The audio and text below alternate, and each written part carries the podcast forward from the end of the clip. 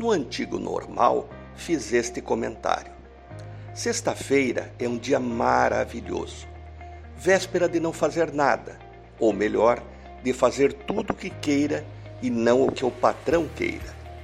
Esticar a noite num cinema, num show, num jantar ou numa balada, já que não tem que levantar cedo no sábado, embora o sábado pela manhã seja um período especial para fazer aquele exercício físico postergado a semana toda.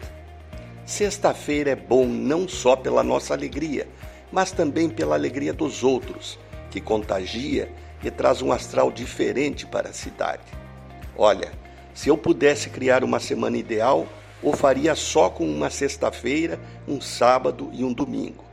Sim, é importante trabalhar na sexta, afinal temos que ser úteis, e um dia de trabalho não mata ninguém.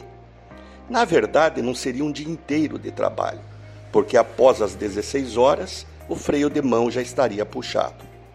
Pois para aqueles que me ouvem todo dia, eu afirmo que é possível ter uma semana como essa. Conheço milhares de pessoas nessa condição. Muitas eu mesmo coloquei assim, ao aposentá-las por um fundo de pensão.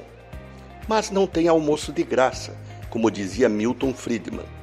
São 30 anos ou mais contribuindo regularmente para uma previdência privada, para conquistar a semana ideal e poder vivê-la por outros 30 anos aposentado.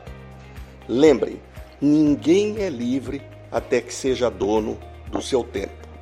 Quando voltarmos a algo parecido com o antigo normal, pense nisso. Renato Folador para a CBN.